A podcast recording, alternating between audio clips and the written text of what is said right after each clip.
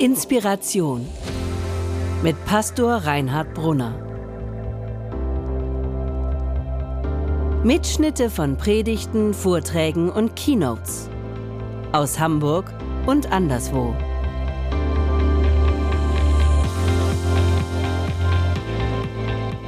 Die Liebesgeschichte zwischen Rahel und Jakob, um die es heute geht, hat mit der Liebesgeschichte zwischen Rebecca und Isaak zu tun, die wir beim letzten Church Brunch gehört haben. Rebecca und Isaak bekamen später Zwillinge, zwei Jungs, Esau und Jakob. Jakob, um den es heute geht, war also der Sohn Isaaks und der Enkel Abrahams. Diesem Jakob gab Gott später den Namen Israel. Israel bedeutet Gotteskämpfer. Und dieser Jakob slash Israel, auf den geht das Volk Israel zurück. Auf diesen Jakob. Jakob hatte später nämlich zwölf Söhne, die zwölf Stämme Israels. Zehn dieser Stämme sind heute in alle Welt zerstreut. Bis auf zwei. Der Stamm Levi und der Stamm Juda. Deswegen sagt man auch die Juden, die Juden, nach dem Sohn Juda, dem Sohn Jakobs. Und das Land, in das Abraham gezogen ist, das verheißene Land Gottes, und in das dann später sein Sohn Isaak und sein Enkel Jakob ihre Frauen brachten, um dort zu leben, ist das Gebiet, in dem das Volk, das Land Israel sich auch, auch heute sein Gebiet hat. Jakob war ein Kämpfer. Er kämpfte mit sich, er kämpfte mit anderen und er kämpfte mit Gott. Und Israel kämpft bis heute mit sich selbst, mit anderen und mit Gott. Aber die Juden sind Gottes Volk bis heute auf eine besondere und einzigartige Weise. Wenn wir also heute über Jakob reden, müssen wir auch ein bisschen wissen, wer dieser Jakob ist. Der Stammvater des Volkes Israel. Jakob lernte seine spätere Frau Rahel an einem Brunnen kennen. Brunnen waren damals so eine Art soziales Netzwerk wie Facebook oder Xing. Man tat so, als sei man geschäftlich da oder hätte beruflich irgendwas zu sagen, aber eigentlich ging es ums Baggern. Unter dem Vorwand, Wasser schöpfen zu müssen, chattete man mit den netten Mädchen, addete sie als Freunde, und was Jakob vorher nicht wissen konnte, ist, dass Rahel, oder was er vorher nicht wissen konnte, weil es damals auch noch kein Facebook-Chronik gab, war, dass Rahel mit Laban verlinkt war. Jakobs Vater Isaak hatte Laban viele Jahre zuvor, als, ja, äh, als äh, Isaak selbst auf Partnersuche war, kennengelernt. Und er konnte nicht wissen, dass Rahel Labans Tochter war. Und so war er ziemlich platt, als er das rausgekriegt hat. Und überhaupt, das Profilbild von Rahel, das gefiel Jakob nun ziemlich gut. Um eine lange Geschichte kurz zu machen, Jakob verliebte sich Hals über Kopf in Rahel und wollte sie heiraten. Originaltext könnt ihr nachlesen in 1. Mose Kapitel 29. Nachdem Jakob schon eine ganze Weile bei Laban war, bei ihm wohnte und arbeitete, sagte dieser eines Tages, du sollst nicht umsonst bei mir arbeiten. Was willst du als Lohn haben für deine Arbeit bei mir? Und Jakob sagte, ja Mensch, Laban, da muss ich ja jetzt erstmal richtig überlegen. Gib mir doch bitte deine Tochter Rahel zur Frau. Das Ding war nur, dass Rahel eine ältere Schwester hatte, die hieß Lea. Und es war damals gar nicht angesagt, dass jüngere Geschwister vor den älteren heirateten. Aber Laban ging darauf ein und Jakob versprach, um Rahel sieben Jahre bei Laban zu dienen. Was Jakob nicht gesehen hatte, war das Blitzen in Jakobs Augen. Labans Augen. Was Jakob übersehen hatte, war das Blitzen in Labans Augen. Jakob arbeitete also sieben Jahre für Rahel. Und in der Bibel, 1. Mose 29, steht der schöne Satz, und die Jahre kamen ihm wie Tage vor, so sehr liebte er Rahel. Ist das nicht romantisch? So ist es, wenn man frisch verliebt ist. Eva und ich sind jetzt 14 Jahre bald dieses Jahr verheiratet. Und ich musste neulich mit Eva Sex in the City Teil 2 auf Video gucken. Ich weiß nicht, hat der Film Überlänge? Die zwei Stunden kamen mir wie eine Ewigkeit vor. Also, äh,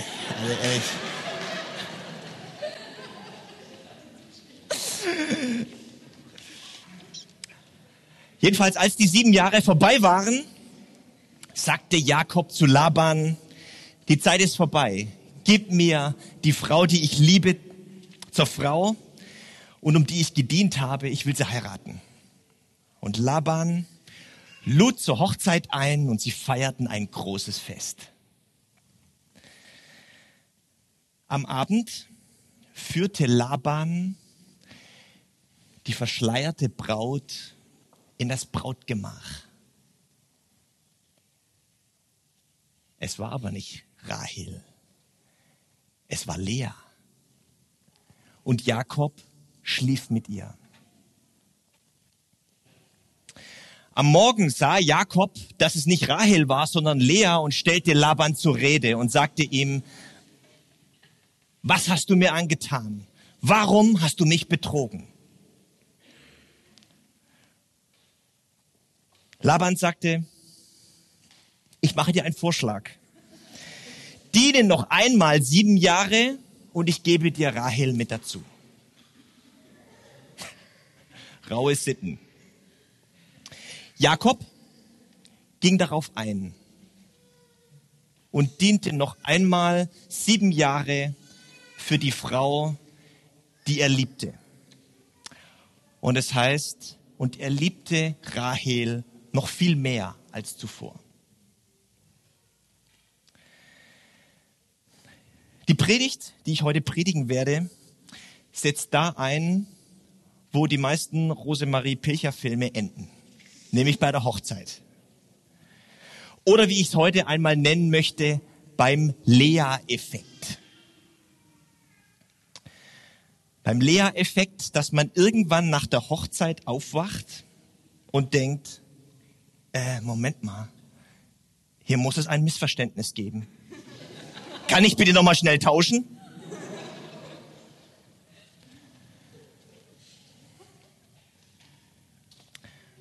Unser Thema heißt heute, wie Beziehungen gelingen.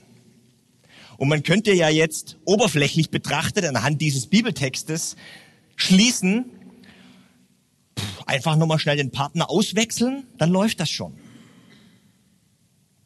Aber damit schießen wir genau am Kern dessen vorbei, was, dieser, was diese Bibelgeschichte uns sagen möchte.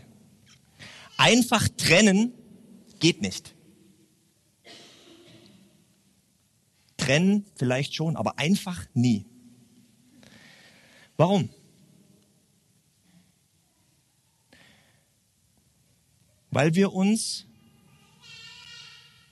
immer selbst mitnehmen und ich ja Teil des Problems bin, auch in eine neue Beziehung. Deshalb geht einfach trennen nie. Ich glaube, der Kern dessen, was uns diese Geschichte sagen will, ist, oder steckt in den Worten lieben und dienen. Einen Weg gemeinsam gehen und lieben und dienen. Eine Partnerschaft, eine Liebe braucht unsere Aktivität und unsere Kreativität. Der Punkt ist doch schlicht und ergreifend der, Jakob liebt die Frau, um die er gedient hat, in die er so viel investiert hat, an Zeit und an Liebe und an Leidenschaft. Die liebt er und nicht die andere. Und er investiert sieben Jahre. Und als dann das flickste siebte Jahr kommt und der Lehreffekt aufpoppt, dient er noch einmal sieben Jahre. Wahrscheinlich ist es so, dass viele, vielleicht alle Beziehungen irgendwann an den Punkt kommen, wo sie sagen, wo man sagt, ich glaube, es ist der falsche. Ich glaube, es ist die falsche. Ich glaube, das ist jetzt alles ein großes Missverständnis. Aber die Frage ist, sind wir bereit, noch einmal, noch mehr, als wir vielleicht gedacht haben, dass wir investieren müssten, sind wir noch mehr bereit zu investieren, zu dienen, zu lieben. Es heißt hier, Jakob liebte Rahel so sehr, dass ihm die Jahre wie Tage vorkamen. Aber es ist auch umgekehrt. Gerade weil Jakob so, so, so grenzenlos, so verschwenderisch liebte und sich investierte in diese Beziehung, liebte er. Das veränderte ihn, das veränderte Rahel. Jakob gab ihr das Gefühl, du bist es wert. Das veränderte sie und das veränderte ihn. Bei der Predigt am letzten Church Brunch haben wir darüber gesprochen, dass es wichtig ist, bei der Partnerwahl genau hinzusehen und zu prüfen, ob man es wagen soll, gemeinsam den Weg durchs Leben zu gehen. Wer es verpasst hat, kann das auf unserem Podcast auf der Website nachhören. Also genau hingucken und den Gedanken, den, den Kopf nicht äh, ausschalten. Aber vielleicht, und das ist das, was ich heute sagen will, ist es noch viel wichtiger zu sagen, dass Beziehungen zwischen Menschen ja nichts statisch betoniertes sind. Es geht ja um Menschen. Unsere postmoderne Wahlfreiheit suggeriert uns, dass wenn wir nur richtig gewählt haben, dass dann die Sache von alleine läuft. Das ist natürlich fatal. Es wird darauf ankommen, gemeinsam einen Weg zu gehen und gemeinsam unterwegs zu sein und dabei auch lernend unterwegs zu sein. Die Zeitschrift Psychologie heute nennt als eine Ursache für den steigenden Singlehaushalt in unserer Gesellschaft die Einstellung, im Beruf muss ich mich anstrengen, da muss ich mich reinhängen, aber in der die Partnerschaft muss ich immer leicht und glücklich anfühlen. Und wenn ein Partner mir das nicht mehr bieten kann, dann trennt man sich vom Partner, anstatt sich von seinen falschen Vorstellungen und Erwartungen zu trennen. Und dabei sind die Beziehungskiller ja meistens keine großen Sachen.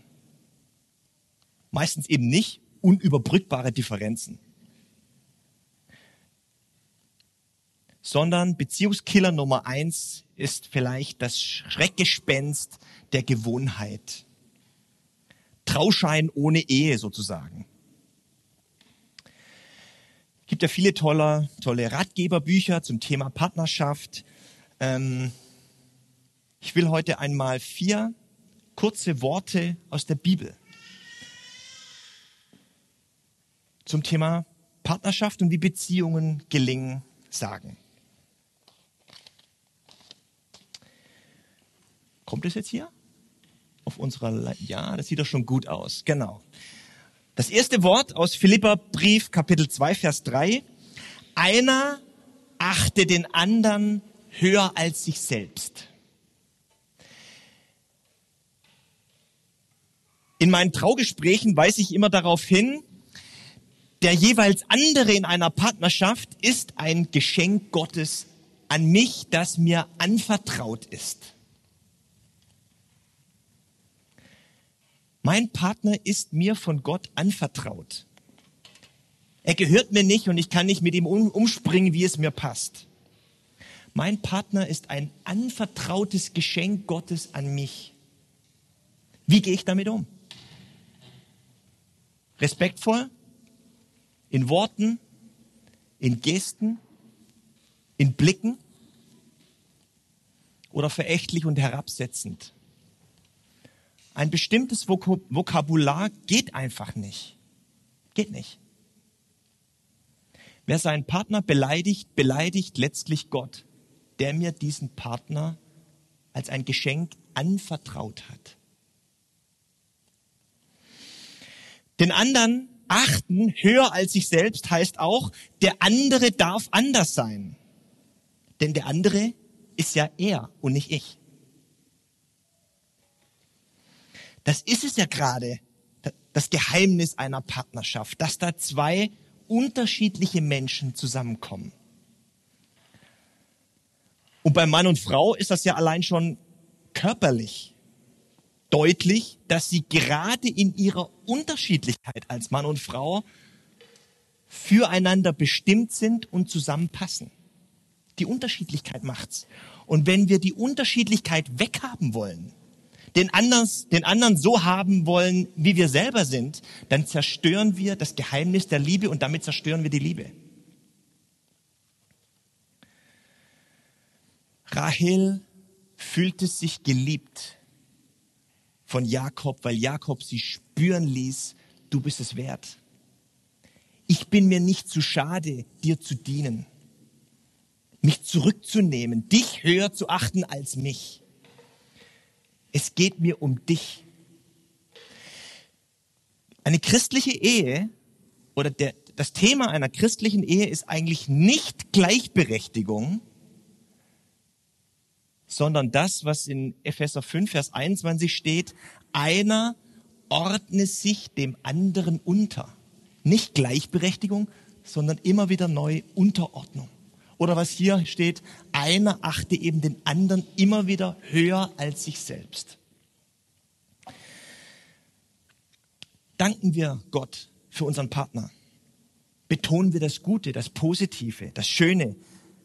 Respektieren wir uns, achten wir uns in Worten und in Taten und in Gesten und in Blicken. Nehmt euch vorbehaltlos an und sagt euch immer wieder euer vorbehaltloses Ja.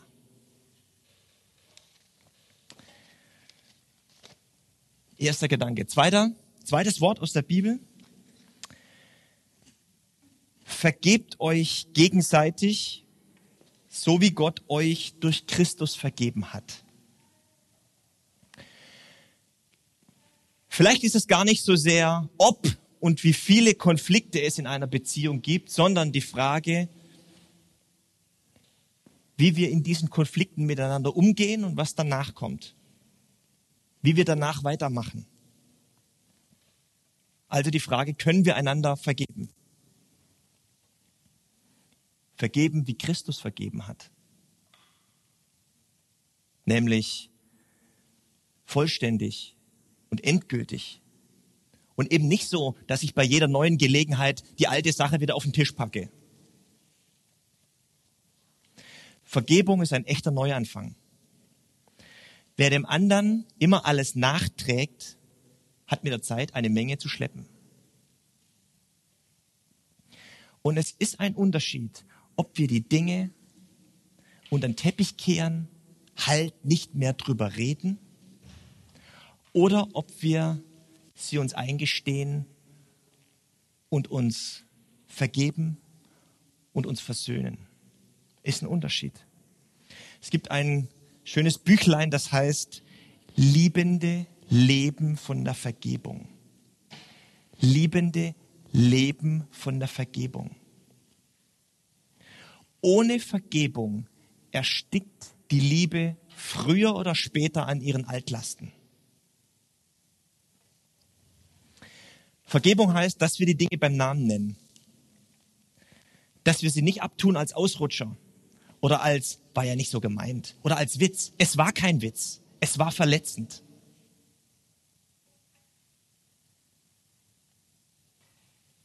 Nennen wir die Dinge beim Namen. Das und das war nicht in Ordnung von mir. Das tut mir leid. Und dass der andere dann vergibt. Das heißt, mir zuspricht, ich vergebe dir. Das soll nicht mehr zwischen uns stehen. Und es ist danach nicht mehr erlaubt, diese Sache wieder aufzuwärmen. Ist nicht erlaubt. Es ist vergeben. Wie lange brauchen wir, um auf den anderen zuzugehen? Hinzugehen und sagen, das und das tut mir leid. Das soll nicht mehr vorkommen. Wie lange brauchen wir? In der Bibel steht der Satz, lasst die Sonne nicht über eurem Zorn untergehen. Heute noch, vor Sonnenuntergang, vor dem Deutschlandspiel. Geht aufeinander zu.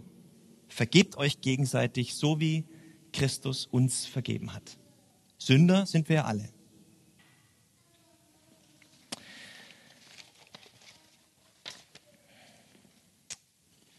Noch ein Wort? Ihr sollt einander lieben, genauso wie Christus euch geliebt hat. Ihr sollt einander lieben, wie Christus euch geliebt hat. Doch, Liebe kostet etwas. Jakob kostete es zweimal sieben Jahre, Rahel zu lieben. Aber weil er Rahel liebte, kamen ihm diese Jahre wie Tage vor. Oder eben umgekehrt. Je mehr er investierte, desto liebenswerter wurde ihm seine Rahel. Liebe kostet etwas. Im Epheserbrief Kapitel 5, 25 steht, ihr Männer, Frauen jetzt mal weghören, ihr Männer, liebt eure Frauen so, wie Christus die Gemeinde geliebt hat. Er hat sein Leben für sie gegeben. Denn er wollte die Gemeinde als seine Braut voller Schönheit vor sich sehen. Ihr Männer liebt eure Frauen so wie Christus die Gemeinde geliebt hat. Er hat sein Leben für sie gegeben, denn er wollte seine Braut, also seine Gemeinde ist die Braut, voller Schönheit vor sich haben. Liebe verwandelt. Und geliebt werden macht schön. Es ist also genau umgekehrt, wie wir immer denken. Wir denken ja immer, wenn sie schön ist, wenn sie ohne Fehler ist, ohne Macken, dann können wir sie wieder lieben. Falsch. Falsch. Genau falsch. Genau andersrum. Es ist genau andersrum. Lieben, wie Christus geliebt hat, heißt, den anderen um seiner selbst willen lieben. Und eine solche Liebe verwandelt. Wahre Schönheit kommt von innen, wo unser Herz geliebt wird. Den anderen schön lieben. Darum geht's. Gilt für die Männer und für die Frauen auch. Nicht, dass wir uns hier missverstehen. Darin kreativ zu sein. Fantasievoll zu sein. Da gibt es ein nettes Büchlein, ähm, kennt vielleicht der ein oder andere, die fünf Sprachen der Liebe. Da geht es darum, zu entdecken, wie, was genau es bedeutet, den anderen zu lieben, ihm zu sagen, ich liebe dich. Der springende Punkt ist, dass das unter Umständen, weil der andere ja anders ist, anders ist als bei mir selbst. Es geht also darum, die Liebessprache des anderen zu erlernen. Also spricht er mehr darauf an, auf Worte der Wertschätzung oder auf Taten oder auf die Zweisamkeit. Ja, zusammen auf dem Sofa sitzen und Sex in the City Teil 2 zu gucken. Eigentlich überflüssig, würde ich sagen. Aber nicht für Eva. Geschenke. Zärtlichkeit. Fünf Sprachen der Liebe. Gibt es auch als Ausgabe für Männer. Äh, haben sie sich aber nicht getraut draufzuschreiben, steht drauf, die fünf Sprachen der Liebe für wenig Leser. ist so mit, äh, ist so mit Comics und so. Ich denke, es ist die Ausgabe für Männer. Also, ihr sollt einander so lieben, wie Christus euch geliebt hat. Und mein letzter Punkt. Betet unablässig. Betet unablässig. Das ist eine tolle Möglichkeit, zu zweit, auch allein, Gott um Hilfe zu bitten. Er ist die Quelle der Liebe. Zur Vergebung, zum Neuanfang, aufeinander wieder neu zuzugehen, Ideen zu haben.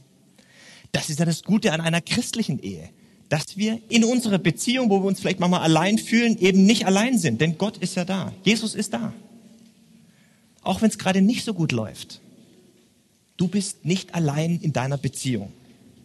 Vielleicht fangen wir damit an, Gott zu bitten, dass er uns hilft, unseren Partner zu lieben.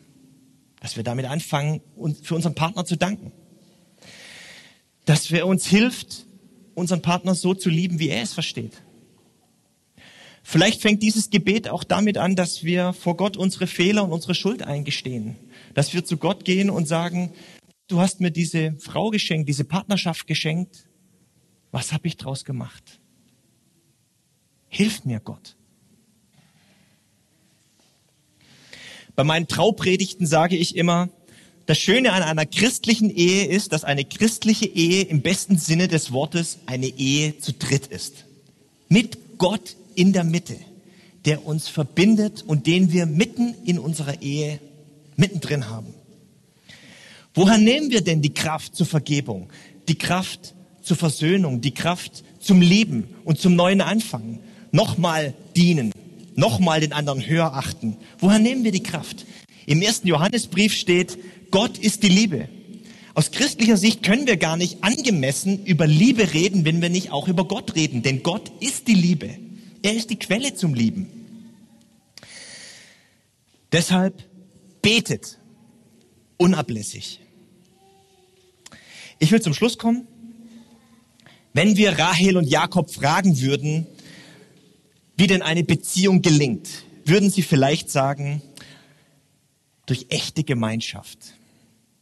Und wenn wir dann nachhaken würden, ja, was heißt das denn, echte Gemeinschaft? Dann würden Sie vielleicht sagen, indem zwei einen Weg gehen und in diesem Weg, den sie gehen, einander wirklich lieben und einander wirklich dienen.